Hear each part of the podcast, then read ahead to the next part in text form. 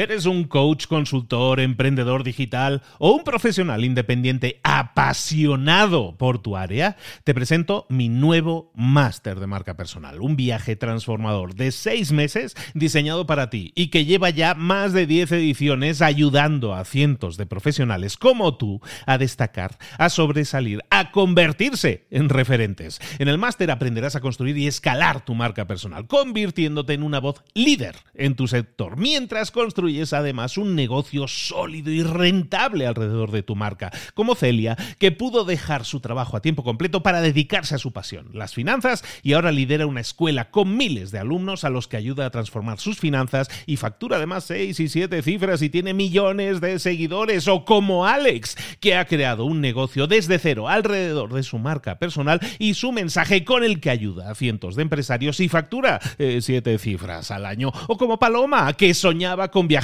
por el mundo y que ahora vive como nómada digital con cientos de miles de seguidores y más de 17.000 alumnos. Gracias al máster, su sueño pasó de ser una idea a una realidad rentable y reconocida.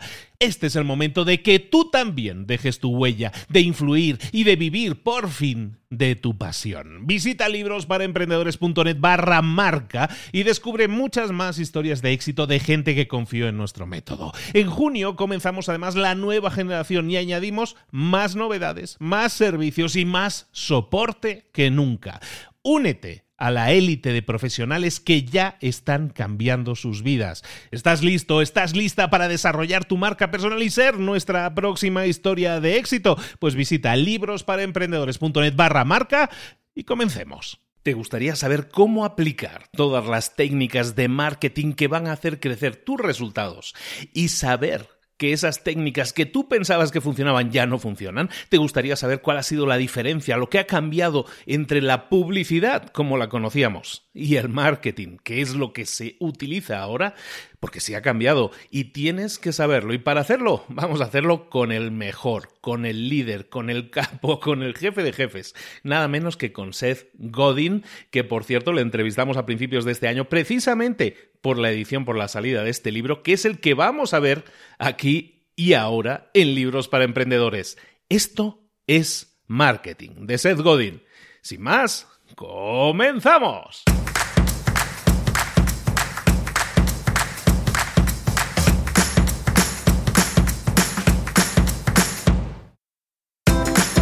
Bienvenidos al podcast Libros para Emprendedores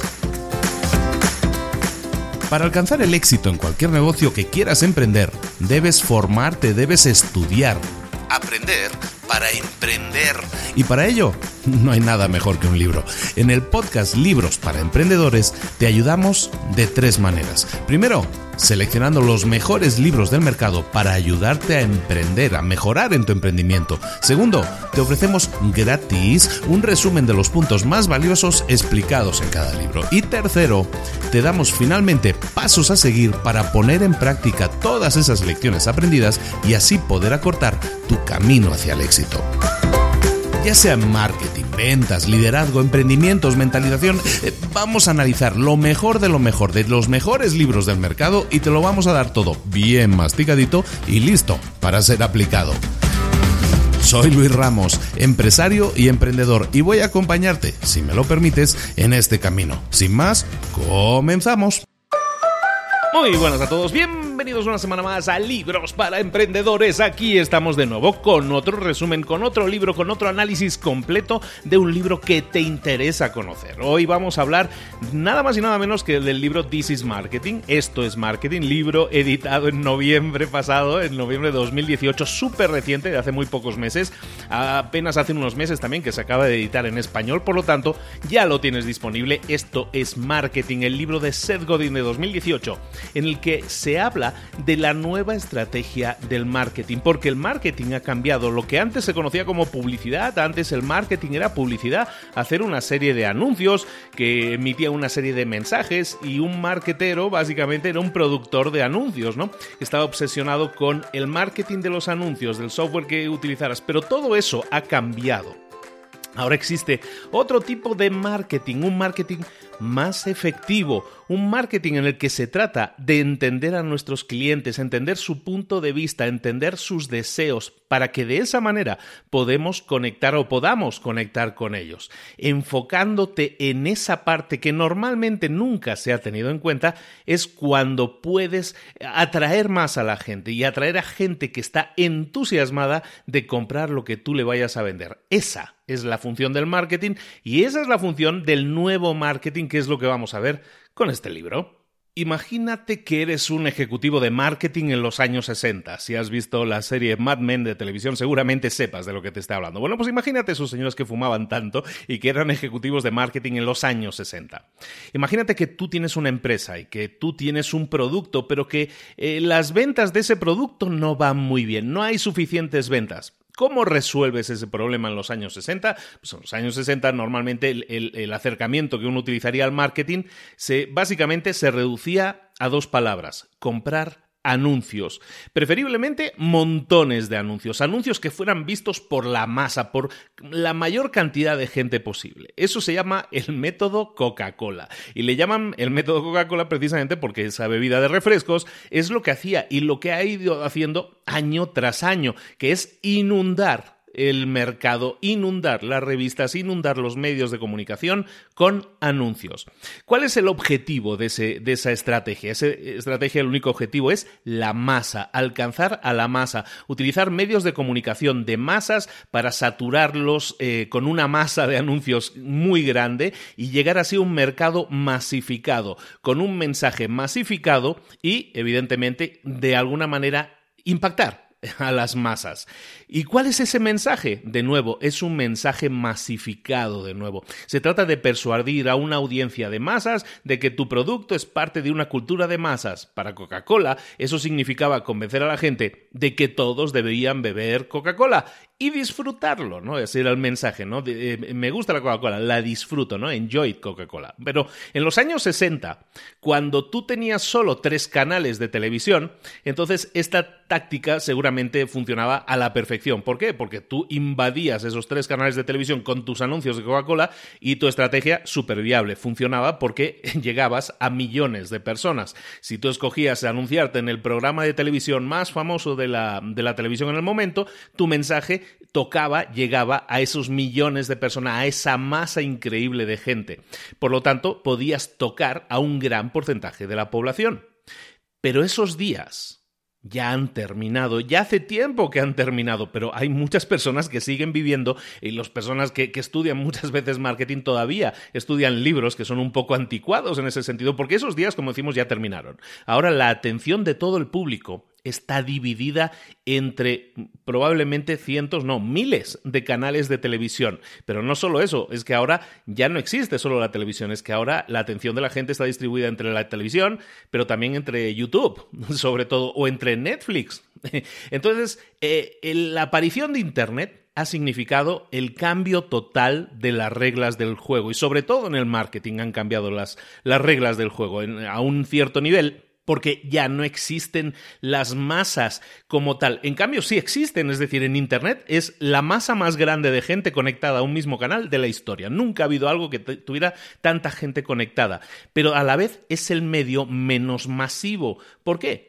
Porque cada persona consume los contenidos que escoge o los contenidos que las redes sociales escogen para esa persona. Si tú entras a tu Facebook o entras a tu Instagram o entras a tu YouTube, es tuyo. ¿Por qué? Porque lo que aparece ahí es distinto que lo que le aparece a la persona que puede estar a tu lado viendo exactamente la misma aplicación. Claro, está hecho a medida y ese, y ese traje a medida que es Internet hoy en día y sobre todo las redes sociales hoy en día, significa que cada uno está viendo su propio canal de televisión y aunque todos estamos conectados a Internet y parece un medio de masas, en realidad cada uno tiene su propio canal separado. Entonces existen tantos, entre comillas, canales de televisión como personas conectadas entonces, igual que los medios de comunicación se han subdividido y antes había tres canales de televisión y ahora hay miles de canales de televisión, la cultura de masas de la que estábamos hablando, que se centraba básicamente en llegar a la mayor cantidad de gente con un anuncio, eso se ha fracturado también. En el show que hablábamos en Mad Men, un show de televisión, se hablaba precisamente de todo ese cambio, ¿no? De cómo antes las cosas que nos funcionaban han dejado de funcionar. Eso eso se ha extendido, se ha acelerado y hoy más que nunca con el Internet actual eso ha cambiado totalmente. Por lo tanto, el anunciarte los anuncios, la publicidad de masas, es un acercamiento al marketing que ya no tiene sentido. No es que lo puedas utilizar y a lo mejor te funciona, no, es que ya no tiene sentido. Es que ahora Imagínate que tú vas por la calle en un coche y tú llegas a un semáforo. ¿Qué hace la gente? ¿Qué hacía la gente hace 10 años en ese semáforo? Pues seguramente miraría los anuncios, ¿no? Los, las uh, banners o pantallas, lo que fuera que, que está allí junto al semáforo y ves los anuncios. Hoy en día, cuando la gente está en el semáforo, ¿qué es lo que hace? Ah, baja la vista y agarra su teléfono y se pone a estudiar su teléfono y los mensajes y los internets de varios Instagrams, todo eso se pone a ver dejamos de ver el exterior y nos fijamos en la única pantalla que importa.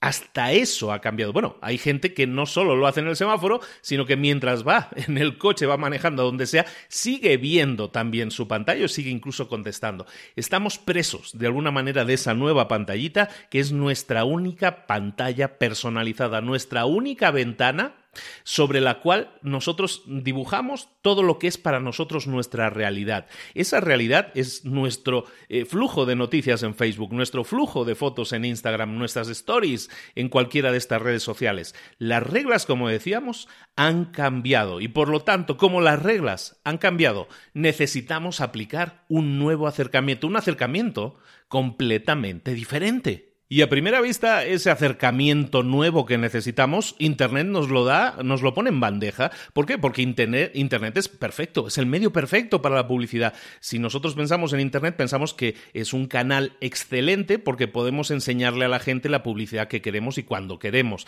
Ya no existe lo de los tres canales de televisión, eso ya dejó de existir y ahora si quieres acceder a una audiencia, a una audiencia específica, Internet en teoría es perfecto para eso. Tú puedes en Internet definir exactamente el grupo objetivo de personas que tienen que ver tus anuncios. Puedes ir a Facebook, puedes ir a Google, puedes ir a YouTube y ofrecer a tus eh, posibles clientes eh, ese anuncio que quieres que vean, ponerles delante de las narices a un clic del ratón, a un toque del dedo, pueden ver directamente tu anuncio y conseguir, eh, y puedes conseguir atraer una venta directamente.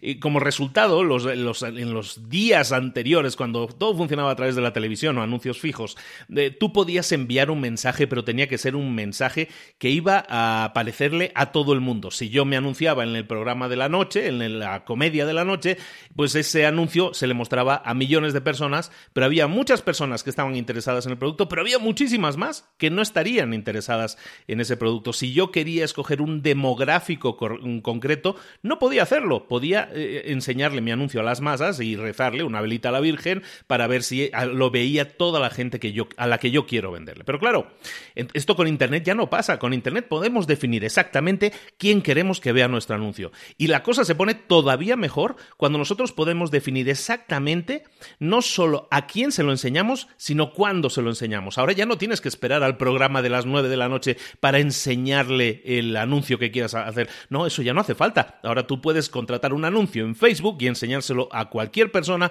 a cualquier hora. Y como sabes que todas las personas nada más se levantan y nada más antes de acostarse están conectadas a Internet o a Facebook o a Instagram, pues está claro que tú puedes anunciarte ahí y llegar a esas personas. Entonces, eso parece increíble, parece el sueño hecho realidad de cualquier marquetero, pero es que las cosas todavía se ponen mejor. No solo puedes alcanzar a la persona que quieras, no solo lo puedes hacer con precisión y en el momento que quieras, sino que lo mejor de todo es que puedes medir los resultados. Tú antes ponías un anuncio en marcha en la tele y bueno, pues a ver qué pasa, ¿no? A ver si mejoran las ventas, de aquí un trimestre vemos qué tal nos ha ido. Ahora no, ahora tú puedes ver en tiempo real cuánta gente ha hecho clic en tu anuncio, cuántas compras se han generado gracias a tal anuncio o tal otro. Puedes probar diferentes tipos de anuncio y ver si un anuncio con un color rojo de fondo vende más que un anuncio con un color azul de fondo. En definitiva, puedes medir con exactitud todo aquello que está sucediendo y optimizar, optimizar aquello que no está funcionando. Es decir, analizar y decir, mira, esto no está funcionando tan bien, el anuncio no funciona tan bien, o si le cambio esta imagen al anuncio resulta que funciona mejor. Eso es optimizar. Todo eso es fantástico. Eso, eso es algo que nunca antes en la historia de la humanidad teníamos acceso a hacerlo. Y en cambio, ahora parece que es más difícil incluso vender ¿Por qué es difícil vender ahora? ¿Por qué hay tantas empresas a las que les cuesta vender? Pues porque todos podemos hacer lo mismo. Antes los anuncios estaban en manos de unos pocos, unas pocas empresas que tenían el capital necesario para invertirlo y en cambio ahora el problema es que ya no existe ese problema. Ahora esto es democratización total. Toda empresa que lo desee puede hacerlo. Bueno, no tienes ni que ser una empresa, puedes ser una persona física cualquiera y crear un anuncio lo suficientemente carismático como para vender y vender. Y estarías compitiendo mano a mano con las empresas más grandes del planeta. Y es por eso, porque todos podemos anunciarnos, porque todas las empresas pueden anunciarse, que la gente hoy en día está siendo bombardeada literalmente con anuncios, con publicidad, en todas partes y a todas horas. En cuanto se conectan, existe un bombardeo constante de publicidad. Nunca antes en la historia hemos sido tan bombardeados con publicidad como ahora. ¿Por qué? Porque es muy accesible, porque es muy barato, porque es muy fácil hacerlo. Y claro, como además nos pueden catalogar con precisión, nos pueden localizar con precisión, saben exactamente a qué hora nos conectamos, en qué momento nos conectamos y nos muestran el anuncio, entonces todo el mundo está empezando a hacerlo. Y es entonces cuando hay demasiada oferta de anuncios que la gente comienza a ignorarlos. Entonces lo que parecía jauja, lo que parecía algo súper bueno, resulta que ya no lo es tanto, porque claro, esa democratización hace que exista una avalancha de gente haciéndolo. Entonces, ¿qué han hecho las empresas? Bueno, pues las empresas vieron todo esto y dijeron, bueno, pues vamos a, buscar otras maneras de hacerlo. Entonces se dieron cuenta de que todo el mundo busca cosas en Google y entonces se inventaron, la gente, hay empresas que se inventaron eso que llaman el SEO. El SEO, que es la optimización para motores de búsqueda, esa es la traducción literal, el SEO significa básicamente que voy a hacer todo lo posible con mi página para que mi página aparezca lo más arriba posible en los resultados de Google. Es decir, si alguien está buscando una peluquería en México, yo quiero que la primera opción, la segunda, la tercera sea la mía. ¿De acuerdo? Entonces, eso es el SEO. Básicamente, vamos a, analizar qué palabras buscan más nuestra gente, nuestros posibles clientes. Vamos a dotar a nuestra página web de todas las características necesarias para que cuando alguien encuentre esa o busque esa palabra no se encuentre a nosotros. Y entonces nos encontramos que eso en teoría que funciona y que es una nueva clave y que es una nueva herramienta única y que va a funcionar esto de narices, pues resulta que no funciona tan bien. ¿Por qué?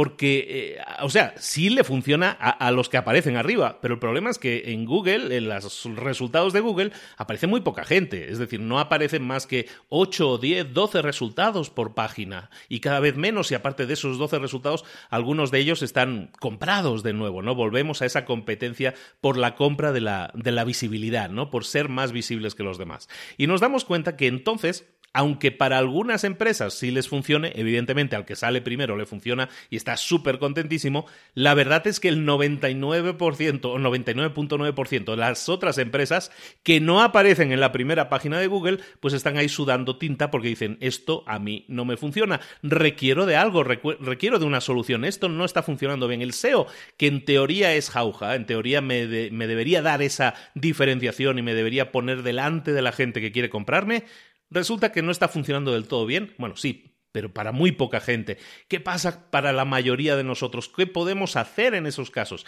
Entonces resulta que nos encontramos contra, con muchos, muchos problemas con este nuevo marketing. ¿Es la mejor etapa de la historia? Sin duda. Para el marketing, sin duda. Estamos con la posibilidad de alcanzar a toda la gente que queramos, cuando queramos, donde queramos, a través del canal que queramos, con el medio que queramos, audio, vídeo, imagen, texto, con lo que queramos los podemos alcanzar, pero está tan competido que es imposible destacar. Y lo mismo pasa con el SEO, está tan competido que aparecer en los primeros resultados de Google es muy complicado y si apareces es, mm, vamos, fue un milagro divino y los demás que hacemos nos comemos los mocos. Entonces ese es un gran problema que tenemos que solucionar si queremos ser más efectivos con nuestro marketing, tenemos que hacer cosas distintas. Entonces llegamos al quid de la cuestión, ¿cómo podemos hacer un marketing que sea efectivo? El primer paso para un marketing efectivo es tan fácil de decir como difícil de hacer. Básicamente es hacer algo, construir algo, crear algo que valga la pena ser comprado. Ese es el primer paso, pero claro, eso no es una tarea de la gente que hace los productos, eso no es tarea de los que hacemos marketing, eso es tarea del que diseña el producto. Pero esa tarea de diseñar productos también es una tarea en la que interviene el marketing. En el libro se habla, y es un ejemplo que es muy conocido, pero vamos a, desarrollarlo a profundidad. Eh, cuando tú vas a comprar una broca para un taladro, Tú no, lo que necesitas no es una broca para, para un taladro, tú lo que necesitas es algo que que te sirva para hacer un agujero en el, en el muro. Pero no necesitas eso, tú no necesitas un agujero en el muro, no es el sueño de tu vida, un agujero. Lo que buscas es a lo mejor meter un clavo porque así vas a poder colgar una estantería o un cuadro. Y eso no es lo que estás buscando. Tú no compras una broca porque necesitas tener un cuadro colgado o porque necesitas tener unos libros puestos en una estantería. Tú lo que buscas es algo más profundo. Tú lo que quieres es orden. Tú lo que quieres es sentirte que controlas tu entorno. Entonces, cuando tú buscas eso, no lo buscas seguramente por ti mismo, sino buscas que a lo mejor esa sensación de tranquilidad, de seguridad, de orden, la buscas porque te gusta que cuando lleguen visitantes lo admiren y digan, mira qué ordenada está la casa de Luis. ¿Y por qué quieres esa, ese orden? Pues bueno, porque quieres ser admirado, pero a lo mejor también porque a ti te sienta bien ver la casa ordenada, te sientes más tranquilo, te sientes más en control. Puede ser esas dos cosas. En otras palabras, cuando tú vas a, a Office Depot, a Home Depot, perdón, a Home Depot, vas a comprarte una broca para un taladro, tú no quieres un agujero en la pared, tú no quieres un clavo en la pared, tú no quieres un cuadro colgado, Tú lo que quieres es estar en control de tu entorno, sentirte a gusto, sentirte seguro, sentirte incluso respetado o respetada. Y cuando hablamos de seguridad y de sentirnos respetados, estamos hablando de necesidades humanas básicas. Son necesidades humanas fundamentales. Entonces resulta que cuando hacemos un producto eh, y estamos haciendo brocas, no estamos haciendo brocas, estamos haciendo herramientas que proporcionan seguridad y respeto a las personas que compran nuestros productos. La cosa cambia totalmente. Estamos hablando de necesidades humanas. El marketing efectivo, por lo tanto, se trata de lo siguiente, de identificar las necesidades, los deseos del ser humano, los deseos y necesidades que hay detrás de esa persona que en teoría está comprando una broca o para un taladro. Esto básicamente se vuelve aspiracional en la mayoría de los casos, se vuelve un tema de emociones, emociones como la sensación de aventura, la sensación de pertenencia a una comunidad, la, sensación de conexión, la sensación de libertad, la sensación de fuerza, la sensación de tranquilidad, la sensación de seguridad, la sensación de respeto. Si te das cuenta, estamos hablando de emociones, en todos casos, emociones humanas básicas. Entonces, cuando nosotros creamos un producto, tenemos que buscar que solucione, que dé respuesta a una o varias de esas aspiraciones básicas. Te las vuelvo a repetir. Sensación de aventura, de pertenencia, de conexión, de libertad, de fortaleza, de tranquilidad, de seguridad, de respeto. Imagínate que tú eres un vendedor de coches, que estás en tu concesionario vendiendo coches. Y uno de los modelos de coche que vendes es una, una SUV que llaman, una SUV que es como un todoterreno, ¿no? Una camioneta todoterreno. ¿Por qué la gente, por qué tu cliente debería comprar esa SUV, ese todoterreno?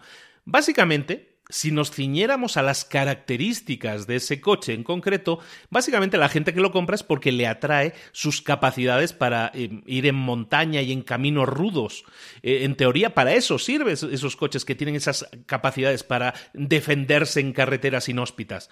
Pero lo real es que la mayoría de la gente que compra ese coche nunca va a ir a una carretera inhóspita, nunca va a irse por una montaña por ahí para arriba con la camioneta, pero simplemente la promesa de que van a ser capaces de hacerlo, la promesa de que tienen en sus manos una herramienta que les puede permitir algún día hacerlo, eso es más que suficiente para motivar una compra. ¿Por qué? ¿Por qué es suficiente para motivar una compra? Porque le habla directamente a esa persona a una de esas necesidades básicas que decíamos. En este caso, la sensación de la aventura, el sentirse aventurero. El aventurarse es solo una sensación interna. Tú no te vas a lanzar a, escalar el Everest, pero esa sensación de comprarte esa camioneta todoterreno resulta que te proporciona esa promesa de aventura. El trabajo del marketing es el de persuadir a esa persona de que esa camioneta todoterreno va a saciar esa sed de aventura. Ese es el trabajo del marketing, convencer a esa persona y decirle, sí, sí, ¿quieres aventura? Esta camioneta es la aventura. Solo tenéis que ver los anuncios de coches para ver realmente que no se está vendiendo velocidad, que no se está vendiendo consumo, que se está vendiendo aventura, que se está vendiendo seguridad, pertenencia, estatus en muchos casos. Eso es lo que venden los coches, eso es lo que vende el marketing de los coches. Entonces, la manera de conseguir que ese todoterreno se venda más viene no del marketing, sino viene del propio diseño del producto. Cuando tú diseñes ese producto, estás pensando que ese producto desde el punto de vista de marketing se va a vender como un producto para gente aventurera. Entonces, cuando tú hagas tu coche, diseño de coche, ¿qué vas a hacer? pues le vas a dar esa apariencia más ruda, más grande, más como de tanque del ejército, más que de coche. ¿Por qué? Porque esa apariencia ruda transmite esa imagen de aventura. Entonces el marketing, en definitiva, es lo que estamos hablando aquí, comienza cuando tú diseñas tu producto o servicio, porque lo que haces es diseñar un producto o servicio que le da solución a alguna de esas necesidades, a alguno de esos deseos. El marketing efectivo, por lo tanto, empieza en la manufactura, en la fabricación de nuestros productos. Primero, lo primero de todo, definiremos identificaremos las, las, aspiraciones, las metas, los deseos de las personas a quien les vamos a vender. Y eso va a ser la guía, lo que nos va a guiar en el proceso de la creación de los productos mismos. ¿Por qué? Porque nuestros productos entonces van a hablarle, van a darle respuesta a esa avalancha de emociones que queremos que sientan esas personas cuando compren nuestro producto. Vamos a identificar, repito, las aspiraciones y deseos de las personas y eso va a guiar nuestro proceso a la hora de crear productos que les hablen a esos clientes, que les den de alguna manera, que cumplan la promesa del deseo, ¿no? Que, que sienten, de ese deseo de aventura o de seguridad, todos esos deseos que estábamos comentando. Una vez definido el primer paso del marketing efectivo, que es básicamente entender las necesidades e intentar crear el producto que las, que las cumpla, el siguiente paso del marketing efectivo, del decir esto es marketing, como dice el título, pues el siguiente paso del marketing efectivo es básicamente el hecho, el, el entender el aceptar, por otra parte, el hecho de que no le puedes gustar a todo el mundo. De que el producto que hagas no le va a gustar a todo el mundo porque eh, todas las personas somos diferentes. ¿Tenemos cosas en común? Sí, pero todos queremos cosas diferentes. ¿Por qué? Porque estábamos hablando, por ejemplo, en el ejemplo anterior de aventura, ¿no? Gente que desea la aventura, pero para muchos la aventura a lo mejor puede ser eso, ¿no? Adrenalina, tener un coche que genere ese tipo de adrenalina, pero para otros la aventura puede significar a lo mejor viajar al extranjero, que es algo totalmente diferente, pero la sensación de aventura la van a encontrar de la misma manera también. Por lo tanto, tenemos que recordar esto, que es principal. Nosotros no podemos satisfacer a todo el mundo, ni debemos intentarlo. Eh, si existe un deseo, ese deseo no puede ser satisfecho al 100% de las personas a las que nosotros nos dirigimos. Tenemos que entender que nuestra audiencia, que nuestro público, eh, se compone de personas que comparten ese, deseo, que estamos buscando a personas que tengan el deseo de la aventura, en este ejemplo. Pero dentro de ese grupo hay subgrupos y tenemos que entenderlo para entonces buscar la audiencia mínima posible y para eso lo que vamos a hacer es dividir a nuestra audiencia, a nuestro público, en dos grandes grupos. Los dos grandes grupos en los que se puede dividir una audiencia, un público, son los que adoptan y los que se adaptan que aunque parece casi lo mismo, no tiene nada que ver. Los que adoptan son unos, son las personas que, que son más receptivas a los cambios, y los que se adaptan, que son los que más se resisten a los cambios. Fíjate que ambos casos, los dos pueden tener necesidad de aventura, pero unos buscan el cambio o aceptan el cambio y otros no. Esos son los que adoptan, los que adoptan primero los cambios, y los que se adaptan, que son los últimos en buscar un cambio. Los que adoptan cambios normalmente están abiertos a cosas nuevas. Si tú tienes un nuevo producto o servicio, los que adoptan, ¿no? Los early adopters que le llaman en inglés, bueno, pues ellos eh, les encanta probar cosas nuevas, ser los primeros en haber probado algo, de alguna manera sentir que son innovadores, que están buscando algo más efectivo para solucionar sus problemas, algo más efectivo de lo que existía antes en tecnología hay una serie de fans que son fans acérrimos, que son aquellos que, por ejemplo, cada vez que sale un nuevo iPhone, hacen fila durante dos días en las tiendas de Apple para adoptar ese iPhone los primeros. Por el contrario, tenemos a los que se adaptan, esos son los que adoptan. Los que se adaptan son aquellos que huyen de todo aquello que huela a nuevo. Les da seguridad, les da familiaridad quedarse con aquello que ya conocen. Es su área de confort, su zona de confort. Mientras que, por ejemplo, cuando salió el primer iPhone, 2008 más o menos, 2007, 2008, sale el primer iPhone, había mucha gente que decía, no, no, no, yo me mantengo con mi, con mi smartphone que se abre y se cierra con tapita, no, yo eso de la pantalla que se toca no es para mí. Esos son los que se adaptan, son los últimos que acabarán comprando ese, ese iPhone, porque todos acabamos comprando y ahora todos tenemos teléfono con pantallita, pero hay gente que lo adaptó eh, lo adoptó como algo lo más rápido posible y otros que se adaptaron mucho más tarde, ¿no? Entonces, el tener clara esta distinción entre los que adoptan y los que se adaptan es básica, porque entonces tu producto, el producto que tú vas a crear, que vas a llevar al mercado, lo que buscas es que, se, es que llegue al, principalmente a las personas que adoptan. Nos vamos a olvidar cuando lancemos un producto o servicio de los que se adaptan. Tenemos que escoger, no podemos darle servicio a todos, sobre todo cuando hay personas a las que les cuesta el cambio. Entonces, si nosotros llegamos con un nuevo producto, nuestro marketing tiene que estar orientado a la mitad de las personas que consideramos los que adoptan, los que están abiertos a los cambios. Olvídate de la gente que se adapta. Tu producto no es para ellos.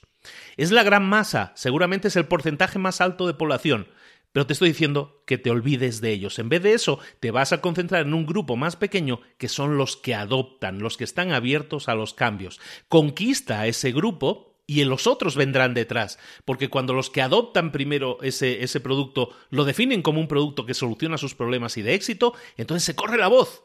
Y todos los que se adaptan, los que llegan al final, entonces lo escuchan y dicen, ah, este es el producto del que tanta gente habla. Bueno, vamos a probarlo.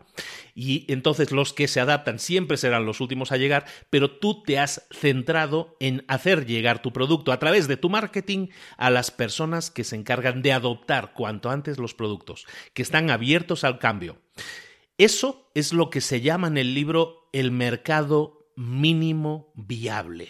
El mercado mínimo viable es el número mínimo de personas que necesitas, que necesitas que compren el producto para hacer que tu producto genere beneficios. Esto es un negocio. Estamos buscando no una empresa que se quede a la par, que no, no gane ni pierda, estamos buscando una empresa que gane dinero. Entonces, básicamente, lo que buscamos es generar beneficios.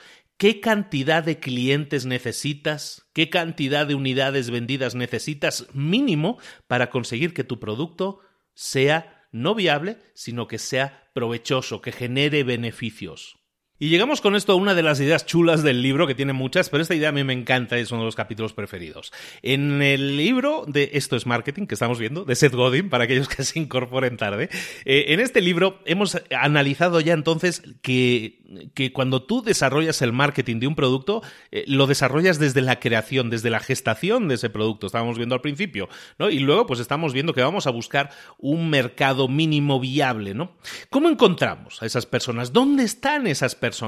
Tenemos que entender que la decisión de compra de una persona siempre está anclada en sus deseos, en sus necesidades, como estábamos diciendo hace un, hace un rato.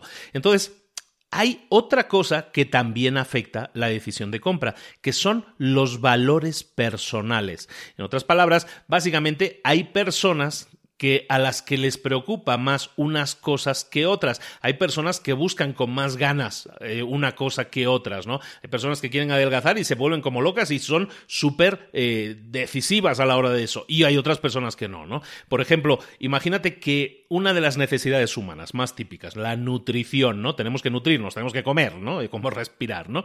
Entonces tenemos una de esas necesidades humanas que tenemos que, tenemos que cumplir, ¿no? Tenemos que alimentarnos tal cual. Imagínate que entramos en un supercito de estos que hay en muchos países, ¿no? Entramos en, en México, diríamos, entras en un Oxxo, ¿no? Bueno, pues entras en un Oxxo y ¿qué es lo que ves? Bueno, pues ves, hay una fila en la que hay mm, una oferta muy grande de papas fritas, ¿no? De patatas fritas.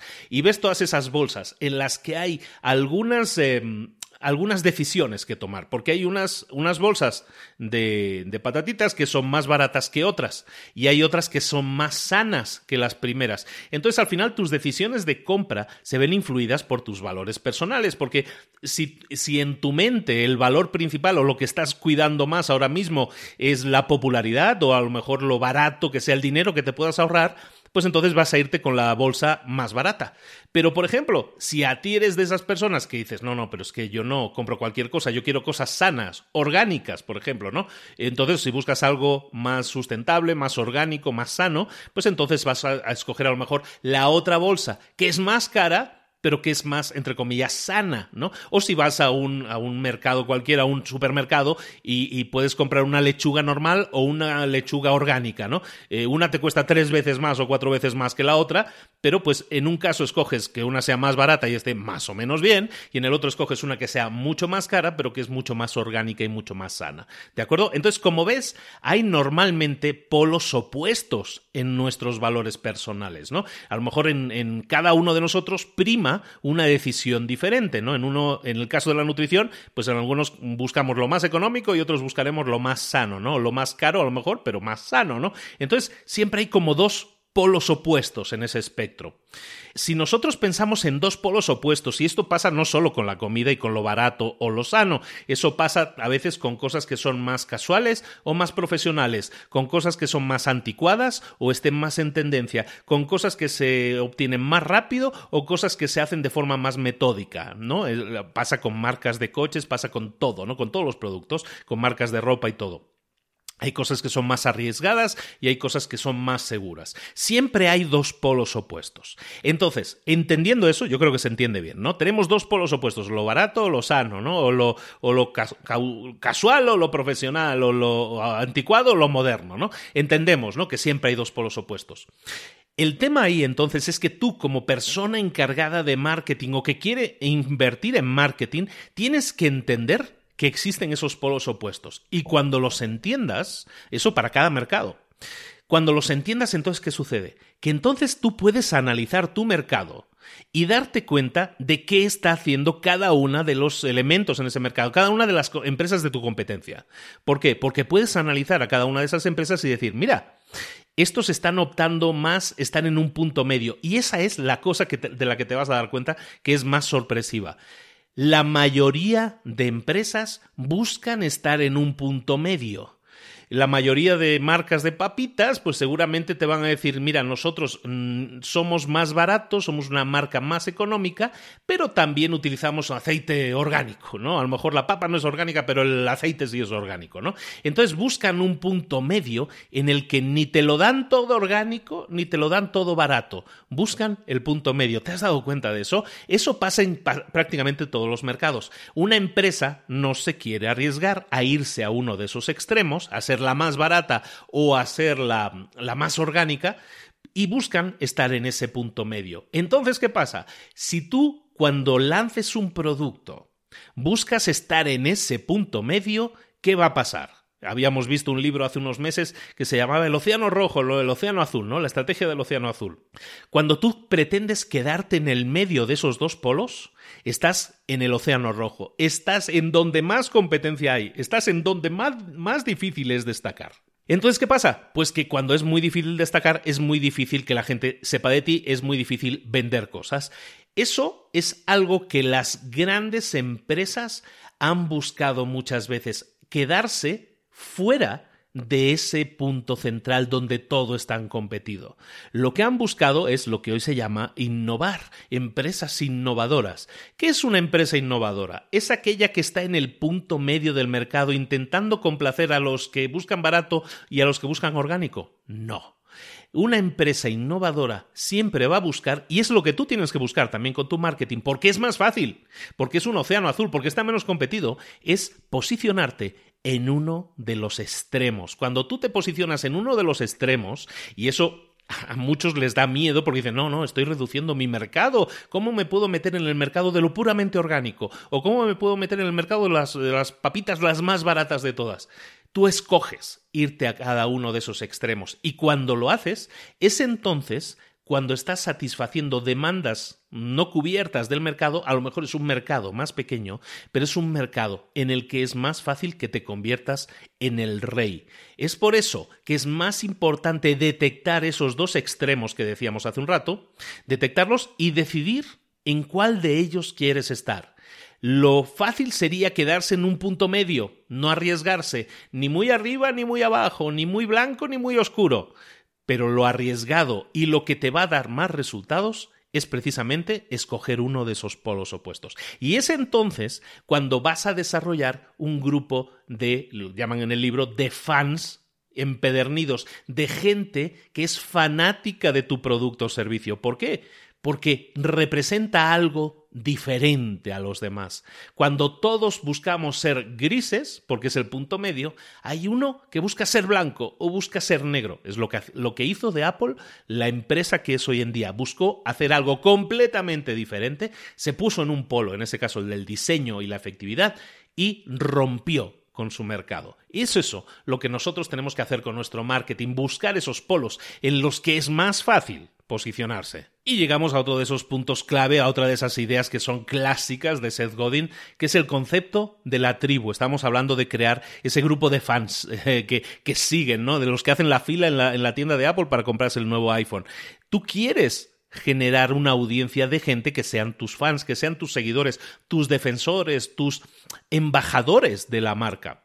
Pero para encontrar ese grupo de fans, tú tienes que entender una cosa, y es que esos fans que a lo mejor todavía no conoces, ya existen. Quizás no te diste cuenta todavía, pero hay un montón de gente que tiene esos deseos, necesidades que tú a lo mejor estás comenzando a detectar, esos valores que a lo mejor les pueden inspirar al convertirse en fans tuyos. Todas esas personas ya existen, ya están ahí fuera antes de que tú saques tu producto. Lo único que están haciendo es esperando a que tú las conectes, que las conviertas en una tribu, que tú te conviertas en el líder de esa nueva tribu. Y al liderarlos, los estás liderando a ser un grupo, a ser una entidad y sobre todo los estás liderando y los estás llevando a tus productos. Entonces, una tribu, ¿no? El concepto de tribu, que lo hemos visto también en libros para emprendedores, en el libro de Seth Godin, Tribus, que así se llama. Bueno, pues es un concepto que ya podemos desarrollar mucho más en ese libro, te lo recomiendo muchísimo. Pero estábamos hablando de tribu. Una tribu es alguien que se siente afiliado a ese club, que se siente parte de un club, ¿no? Que tienen una visión del mundo similar, se sienten unidos por la forma de pensar, por esos valores que estábamos comentando antes. Entonces, la forma en que ven el mundo es la misma y ahora llegamos a un punto clave, la forma en que se expresan también es la misma. Por lo tanto, el siguiente paso del marketing, estamos yendo paso a paso, el siguiente paso del marketing que debes hacer es el de crear una tribu, el de conectar a la gente con esa tribu y el de liderar esa tribu, ¿cómo? Explicando historias que estén alineadas con los pensamientos, con la forma de pensar y sentir de esos miembros. Y llegamos a un punto clave que se ha puesto un poco de moda, ¿no? Que es el del storytelling, el de explicar historias.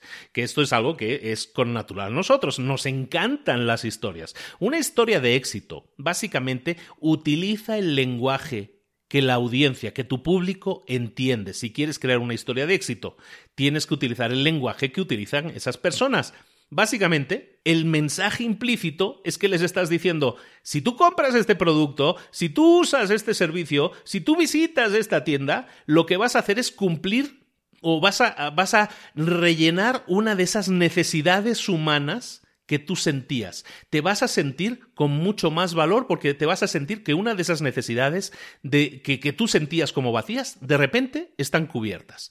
Eso es lo que tú les prometes con tus historias. Y luego ya llegamos al lenguaje en sí mismo. Cada lenguaje, cada tribu tiene unos símbolos, una forma de expresarse, algo que les identifica. Y esa promesa es lo que lo hace creíble, el sentir que están perteneciendo a algo y que las asunciones que están aceptando en ese grupo están alineadas con la forma de ver el mundo de esas personas. En definitiva, un ejemplo que normalmente eso es lo que mejor se entiende. Hay una tienda, una cadena de tiendas muy conocida en Estados Unidos que se llama JCPenney's. JCPenney's es una tienda eh, que se centró en vender productos a una determinada tribu de compradores. Esa tribu de compradores eh, lo que buscaba son cosas económicas, ¿no? Ahorrarse lo máximo posible. Y, estaban siempre a la caza y captura de gangas, ¿no? Entonces JCPenney lo que hizo fue prometerles que lo que había en esa tienda era una recompensa a toda esa búsqueda. Es decir, si ellos estaban buscando lo más económico, que funcionara más o menos bien, que fuera económico, estaban buscando ofertas, JCPenney era el lugar. Y el lenguaje que utilizaba esa compañía, que utilizó esa compañía, era, estaba relacionado con la promesa de cumplir con esa sensación, de darles cupones de descuentos, de darle descuentos, de hacer ventas nocturnas, de hacer días con eh, liquidaciones, ¿no? Hacer todo eso era enviar señales, eran los símbolos que utilizaba JCPenney para automáticamente asociarse con la tienda de las gangas, la tienda de las ofertas, la tienda donde todo estaba rebajado. Eso hizo que sus fans, sus seguidores, pues se convirtieran en una tribu, gente que estaba constantemente yendo a JCPenney para ver cuáles eran los cupones, cuáles eran las ofertas del día, y de esa manera estábamos uniendo a los cazadores de ofertas y los estábamos uniendo en una única tribu. Si tú eres ignorante de lo que significa tu tribu, de lo que es tu tribu, de lo que busca tu tribu, si lo ignoras, si ignoras esos símbolos, si, ignoras esa forma de hablar, puedes estar en problemas. ¿Y por qué te lo digo? Porque el director, el nuevo CEO, el director general de JCPenney, que entra en el año 2011, no entendía eso no quiso entender lo de la tribu y dijo, no, no, no, no. JCPenney ya no va a ser la tienda de los cupones. JCPenney ya no va a ser la tienda de los descuentos. Todos esos símbolos nos hacen ver como baratones. No, no queremos eso. Nos vamos a convertir en una tienda de alto standing, de grandes marcas. Y esa es la forma en que nos vamos a presentar. ¿Y qué hizo el director en el año 2011? Eliminó todo eso que hacía que la tribu se sintiera identificada con la tienda. ¿Qué es lo que sucedió? El resultado fue que la tribu evidentemente se fue a otra parte, todos los que buscaban ofertas se fueron de la tienda y ¿qué le pasó a JCPenney? Sus ventas a partir del año siguiente se redujeron un 50%. Así de importante es entender quién es tu tribu, entender sus códigos de conducta, sus códigos de lenguaje y utilizarlos y no saltártelos, porque si te los saltas, es entonces cuando te puede ir más que mal. El siguiente paso del marketing efectivo, entonces es, tenemos claro que ya estamos creando una tribu, entendemos eso de los fans que nos tienen que seguir y que tenemos que hablar su idioma, su lenguaje, lo entendemos, vale. Pero llega un momento en que tenemos una gente que nos sigue, tenemos que hacer que nos compre, ¿no? Tenemos que hacer que compren nuestros productos. Esto del marketing es muy entretenido si hacemos la tribu y nos la pasamos así hablando, pero pues esto, esto se tiene que vender, ¿no? Si no se vende, aquí no hay negocio, ¿no? Entonces lo que vamos a hacer, y aquí la clave en este paso es la creación, y ese es otro de los conceptos clave del libro de Seth Godin, es la creación de tensión creación de tensión, básicamente, es el sentido de crear eh, incomodidad o presión y, y tu producto se convierte en el antídoto. ¿De acuerdo? Una forma de, de, generar esa tensión es el estatus. El estatus es básicamente la relación que existe entre tu grupo y la posición que tienen los miembros de ese grupo en una jerarquía determinada.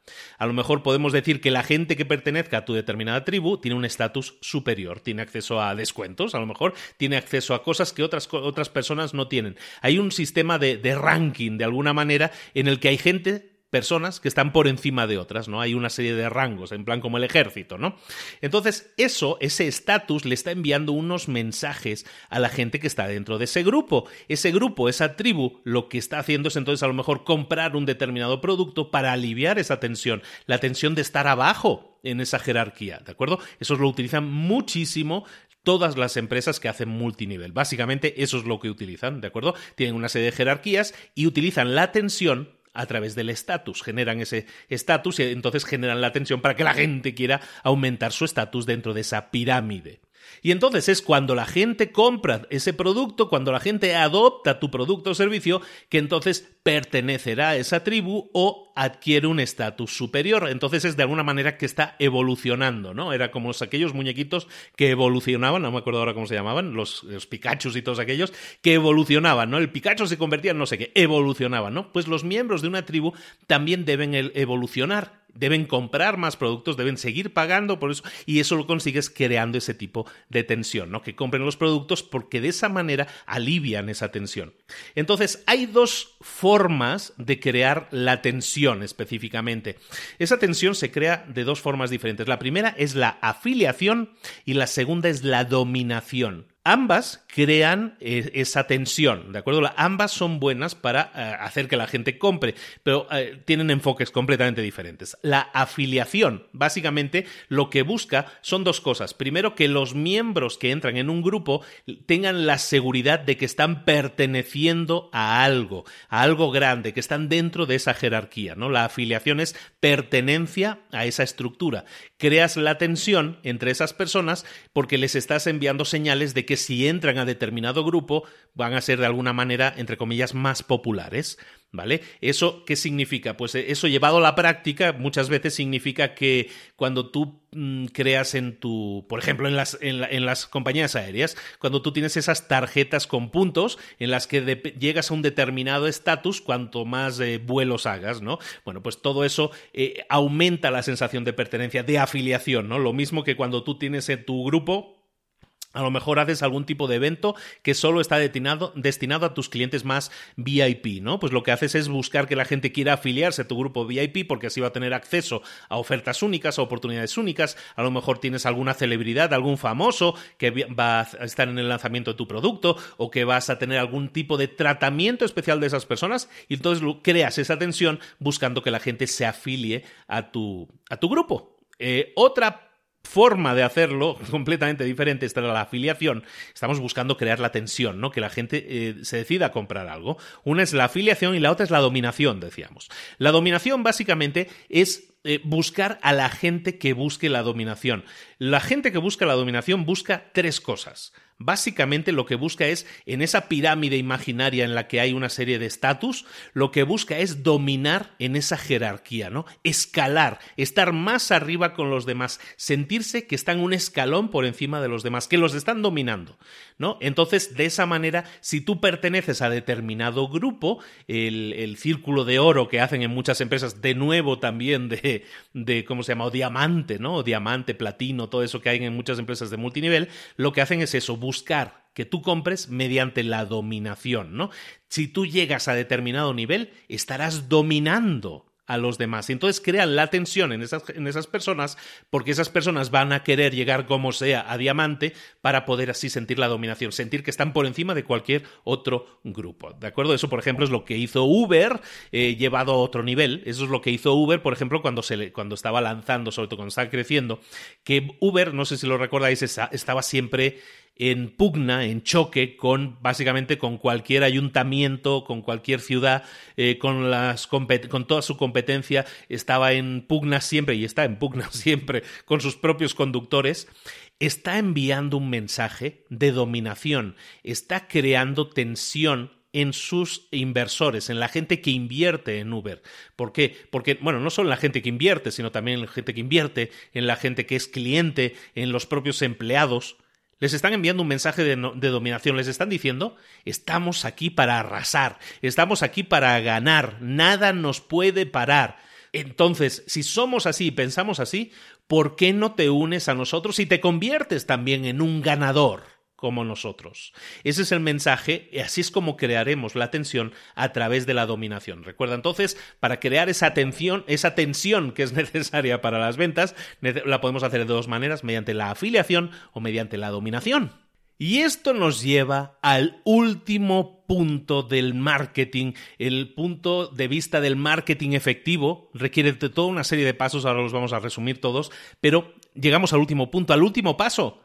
Y es que eh, ya tienes un grupo de gente al que le has vendido, esos son los, que adoptaron ese producto, los primeros, pero nos falta el paso final.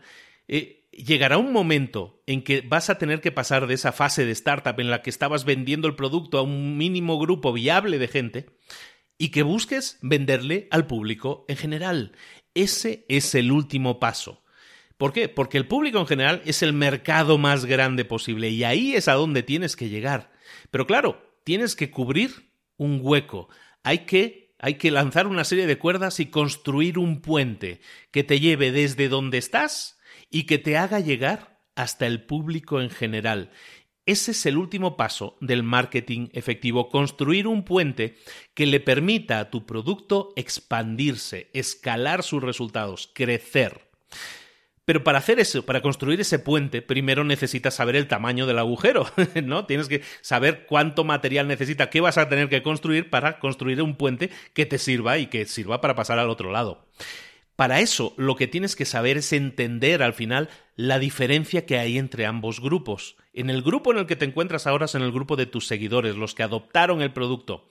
Pero tienes que entender muy bien a las otras personas, al público en general, porque la gente que te adora a ti, muy probablemente eh, sea total, piense de forma totalmente diferente a la gente que es el público en general, que probablemente seas muy impopular. ¿Por qué? Porque tú has sido disruptivo en el mercado, has creado algo completamente diferente, algo nuevo, nos hemos ido a los extremos, ¿te acuerdas que lo comentábamos? Bueno, entonces tienes que buscar ahora llamar la atención del público en general para que eso signifique que todo el público, la mayor cantidad de gente posible, ahora sí, vaya a utilizar tu producto. Imagínate que tú eres Netflix. Año 2010. Netflix no es nada de lo que es ahora. Netflix es un, es un servicio de streaming de vídeo que te permite ver películas, pero a través de Internet. Eso no existía. En esa, en esa época no existía eso. Había la cosa más cercana era como YouTube y no era para películas. Entonces tú eres Netflix, año 2010, cuando todo lo que se todo lo que se movía en el mercado masivo, en el mercado general, eran los DVDs. Eran, eran ver películas a través de unos discos brillantitos que a lo mejor algunos ya ni, ni se acuerdan. A través de DVDs. Entonces el público general quiere DVDs. Y tú les llegas con un servicio que va por Internet. No, eso no me suena nada bien. Hay un agujero que necesita un puente. Necesitas construir ese puente. ¿Para qué? Para que la gente que comienza a utilizar tu producto cada vez sea más, construyas un puente que te permita llegar al público en general, que es lo que le ha pasado a Netflix ahora, que digamos ya sus usuarios es un público mucho más masivo, aunque no deja de ser un público pequeño comparado con la cantidad de personas que hay en el planeta, ¿no? Pero entonces, ¿cómo convences a las personas que están utilizando sus discos, sus DVDs, que tienen una colección que han hecho durante los últimos 12 años de DVDs, que tienen cientos de películas ahí compradas? ¿Cómo les convences de que ahora lo, lo que mola, lo que hay que tener es Netflix, es el, el servicio de streaming, es olvídate de los discos, todo está aquí al alcance de un botón? Para eso necesitas un efecto especial, podríamos llamarlo así. Ese efecto es el efecto red, el efecto network que llaman en el libro. Ese efecto es básicamente que un producto o servicio alcanza un mayor valor a medida que más gente lo utiliza. Un producto alcanza mayor valor a medida que más gente lo utiliza. Por ejemplo, Netflix.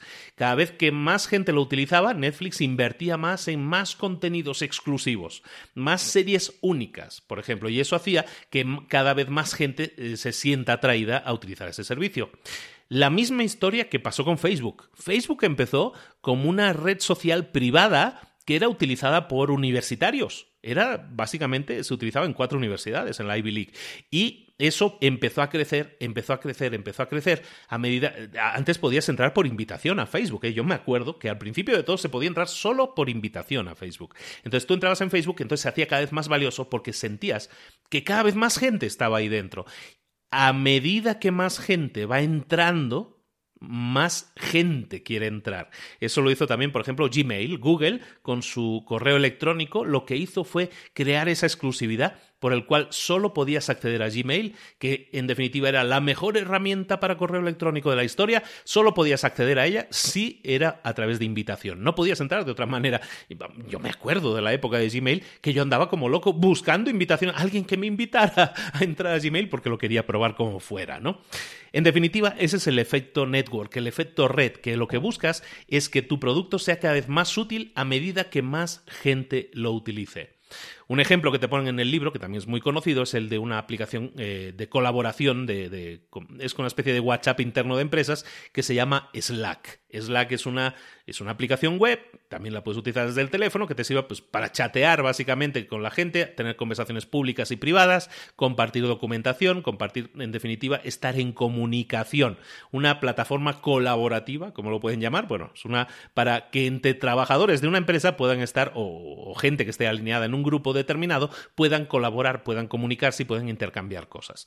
E, e, Slack es lo mismo. Slack tenía una base de fans muy pequeña, gente que estaban dispuestos a probar esa aplicación, que se enamoraron de esa aplicación y que empezaron a utilizarla y empezaron a presumir, esto es una maravilla, esto nos está solucionando todos los problemas que teníamos de comunicación en la empresa. Y es así como empezamos en Slack, por ejemplo, a, utilizarla. Una serie de personas empezamos a utilizar Slack. De hecho, yo soy uno de los early adopters de, de, Slack. Empezamos a utilizar Slack y ¿qué sucede con Slack? Bueno, pues que todos los que empezamos a utilizarla, empezamos a comentarlo en nuestras respectivas empresas. Oye, yo estoy utilizando una aplicación que se llama Slack. Esto es, vamos, esto es la leche. Esto es buenísimo. Esto nos está solucionando todos los problemas en determinado grupo. Y entonces entre nuestros compañeros de trabajo empezamos a correr la voz de que esta herramienta es la leche, es súper buena. Bueno, y entonces, ¿qué sucede? Que la gente empieza a correr, esto es un boca oreja, en el que la gente empieza a comentar, oye, esto está muy bien, esto está muy bien, esto está muy bien. Todo parte del uso y comentario y satisfacción de la gente que adoptaron primero esa explicación, esa aplicación en este caso. Y eso hace que cada vez la gente que se resistía más al cambio, los que se adaptan, que llamábamos, bueno, pues esa gente siente que ya no es que se tenga que adaptar porque sí, es que se tiene que adaptar porque la nueva realidad actual exige que se adapten a esa nueva aplicación. O la realidad actual es que, ¿sabes qué? Por mucho que me guste mi teléfono smartphone que tenía una tapita que se abría y cerraba, pues ahora resulta que los mejores teléfonos con las mejores aplicaciones y con las mejores funcionalidades, resulta que son unos de pantallita que, que se toquetean y todo eso. Entonces me voy a tener que comprar uno. Y así es como conseguimos llegar al público en general. ¿Por qué? Porque la gente no quiere ser la última en subirse a un tren cuando saben que a un tren se ha subido todo el mundo. No queremos ser los últimos. Entonces llega un momento en que la curva de adopción, en que la gente que llega a utilizar tu producto de repente pega un salto exponencial y dice, ahora sí, todo el mundo está utilizando nuestra aplicación. Y es ahí donde el marketing ha completado su camino completo, ha completado todos esos pasos que estábamos hablando. ¿Quieres que repasemos un momento todos los pasos? Porque ya estamos terminando, ya hemos terminado el libro básicamente. Bueno, los pasos eran los siguientes. El primero, hablábamos de anunciarse, anunciarse a las masas, eso funcionaba muy bien para Coca-Cola, el método Coca-Cola, pero eso ya dejó de funcionar. En esta nueva era de Internet no podemos seguir anunciándonos masivamente, tenemos que entender que ahora tenemos que buscar una cierta personalización. Segundo punto, en los anuncios por Internet tienen unas eh, características muy atractivas, pero también tienen sus limitaciones. Estábamos hablando de que igual que podemos acceder a todo el mundo a cualquier hora, y, y, eso está muy bien, el problema es que se democratiza y todo el mundo lo hace. Lo mismo que con el SEO, si todo el mundo lo hace, solo uno, dos o tres se pueden beneficiar y eso hace que el 99.9% de la población no lo pueda hacer. Ese era el siguiente punto. El siguiente punto entonces eso nos llevaba a que tenemos que identificar necesidades, deseos humanos y asegurarnos que nuestro producto, el producto que vamos a crear, en el momento del diseño del producto, ese producto tiene que estar diseñado para, ah, para darle, para nutrir una necesidad humana, un deseo no cubierto humanamente. El marketing empieza, por lo tanto, en el momento en que creamos el producto. El siguiente paso que habíamos visto es que tenemos que buscar una, audiencia, una audiencia que busque eh, cumplir con ese deseo, que busque satisfacer ese deseo. Pero claro, las audiencias son muy grandes, son generales, y hay dos grandes divisiones. Uno era los que adoptan y otro los que se adaptan tenemos que eliminar de nuestra ecuación de momento a los que se adaptan y centrarnos en esa tribu más pequeña, que son los que adoptan, los que están más abiertos al cambio. Ese era el siguiente paso. Una vez identificado esa gente, que era el mercado mínimo viable que llamábamos, llegamos al siguiente paso en nuestro marketing. El siguiente paso en nuestro marketing es crear historias que unan a esa tribu de gente, a esa gente que está adoptando nuestro producto. ¿Cómo lo vamos a hacer? Mediante historias, mediante un lenguaje, mediante la búsqueda de una identidad común. Estamos construyendo esa tribu. Ese era el siguiente paso. Un paso más después de que hemos construido la tribu es utilizar el lenguaje común, los símbolos comunes, para que esa gente sienta que pertenece a eso. Ponemos el ejemplo de JCPenney, que mientras utilizaba esos símbolos de la forma adecuada les iba de narices, pero cuando dejaron de utilizar esos símbolos, pues resulta que ya las cosas no les fueron tan bien en las ventas, ¿no? Siguiente paso, una vez hemos hecho eso, que era crear la tribu, una vez hemos hablado el lenguaje de la tribu, llega uno de los puntos finales, que es generar las ventas. ¿Cómo vamos a generar las ventas? Para generar ventas, lo que vamos a hacer es crear tensión. ¿Cómo creamos la tensión? De dos formas, mediante la afiliación o mediante la dominación, ¿no? Afiliarse, ser parte de un grupo, o dominación, dominar al resto, ser los líderes de ese mercado, ¿no? Así podemos generar las ventas, ¿no? La diferenciación. Y el último paso es el efecto red, ¿no? El generar ese efecto network mediante el cual nosotros nos hemos centrado en un principio en crear un producto que satisfacía una necesidad. Hemos buscado una tribu, le hemos dado ese producto y se han convertido en nuestros fans. Ahora, el último paso es llegar al público en general y para eso lo que tenemos que hacer es construir un puente que una a la gente que ya utiliza nuestro producto, que son pocos, el mínimo, el mínimo cliente, el mismo grupo de clientes viable, y lo que vamos a hacer es construir ese puente que haga que el resto de personas, el mercado masivo, ahora sí utilice nuestros productos. Señoras y señores, esto es marketing. Y hasta aquí hemos llegado con el resumen de Esto es Marketing, This is Marketing, libro de hace muy pocos meses, de 2018, de Seth Godin, un gran libro, un gran libro que estructura completamente en una serie de pasos todo lo que tienes que hacer para construir un marketing que tenga sentido, que de, verdad hable con la gente solucionando necesidades, que sea ético en ese sentido. Eh, te recomiendo mucho el libro, el libro está ahora en español, te recuerda que lo enlazamos también ahí en las notas del programa. Es un gran libro, This is Marketing, este es Marketing, y también te eh, te recomiendo mucho y voy a presumirlo porque muy poca gente ha podido entrevistar a Seth Godin y, te recomiendo la entrevista que yo le pude hacer este año a Seth Godin, que se publicó en enero, que la, te la voy a enlazar también, te voy a enlazar en vídeo, porque es una, la hice también en videoconferencia, él, vive en Nueva York, no puede salir de Nueva York y, no quiere, bueno, no puede, no quiere salir de Nueva York, vive muy feliz ahí, lo entiendo, pero hicimos una videoconferencia con él de media horita con una, con una charla dedicada sobre todo a hablar de todas estas, eh, de todos estos puntos, de estos, muchos de estos puntos que hemos estado hablando hoy aquí, de su libro Esto es Marketing. Libro recomendadísimo y por favor, recuerda, déjame 5 estrellas en iTunes, suscríbete si no estás suscrito, déjanos un comentario para saber qué te ha parecido el libro. ¿Te ha gustado? ¿Hay algún otro libro que te gustaría que tratáramos? Dímelo y lo vemos sin ningún problema, ya sabes que estoy muy abierto y de hecho últimamente, si te has dado cuenta, estoy dedicándome a acercarte libros más recientes. ¿Por qué? Porque hay muchos libros que se publican al año y muchísimos libros en inglés nunca se llegan a traducir. Este no es el caso, Seth Godin es uno de los grandes autores de marketing del mundo y, ese sí se traduce a muchos idiomas, pero hay muchísimos libros que no, o que tardan mucho en llegar, o que se traducen de aquella manera. Entonces, para todos esos, lo que estamos haciendo es acercarte todos esos libros que actualmente la están, la están rompiendo en el mercado y que son realmente potentes. Te los estoy acercando porque muchos de ellos a lo mejor es muy difícil que lleguen a ti. De esa manera estás al día con los mejores libros del mercado, los libros más recientes del mercado, aquellas herramientas más actuales y que te pueden ayudar en tu crecimiento personal y profesional, ya lo sabes. De nuevo, muchísimas gracias por la atención, gracias por tu voto, gracias por tu opinión y, recordarte que vivimos de tus comentarios. Y si esto es grande, es gracias a ti. Entonces, házmelo saber. Déjanos un comentario, déjanos cinco estrellas si lo haces desde iTunes, desde cualquier eh, escuchador de podcast que, que utilices. Hazlo también desde Spotify, también te puedes suscribir y de esta manera no perderte ni uno solo de los episodios. Te espero aquí la próxima semana con un nuevo libro. Muchísimas gracias por tu atención. Un abrazo muy grande de Luis Ramos. Nos vemos la próxima semana en Libros para Emprendedores. Hasta luego.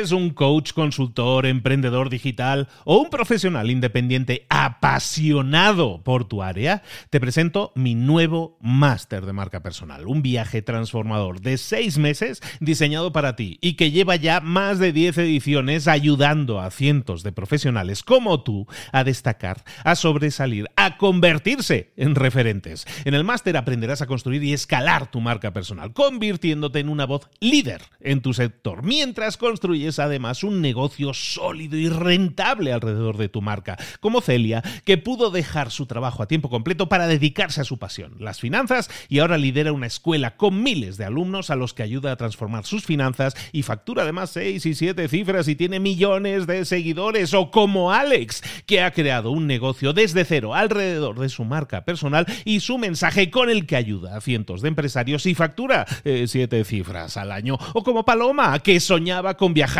por el mundo y que ahora vive como nómada digital con cientos de miles de seguidores y más de 17.000 alumnos. Gracias al máster, su sueño pasó de ser una idea a una realidad rentable y reconocida. Este es el momento de que tú también dejes tu huella, de influir y de vivir por fin de tu pasión. Visita librosparaemprendedores.net barra marca y descubre muchas más historias de éxito de gente que confió en nuestro método. En junio comenzamos además la nueva generación y añadimos más novedades, más servicios y más soporte que nunca. Únete a la élite de profesionales que ya están cambiando sus vidas. ¿Estás listo? ¿Estás lista para desarrollar tu marca personal y ser nuestra próxima historia de éxito? Pues visita librosparaemprendedores.net barra marca y comencemos.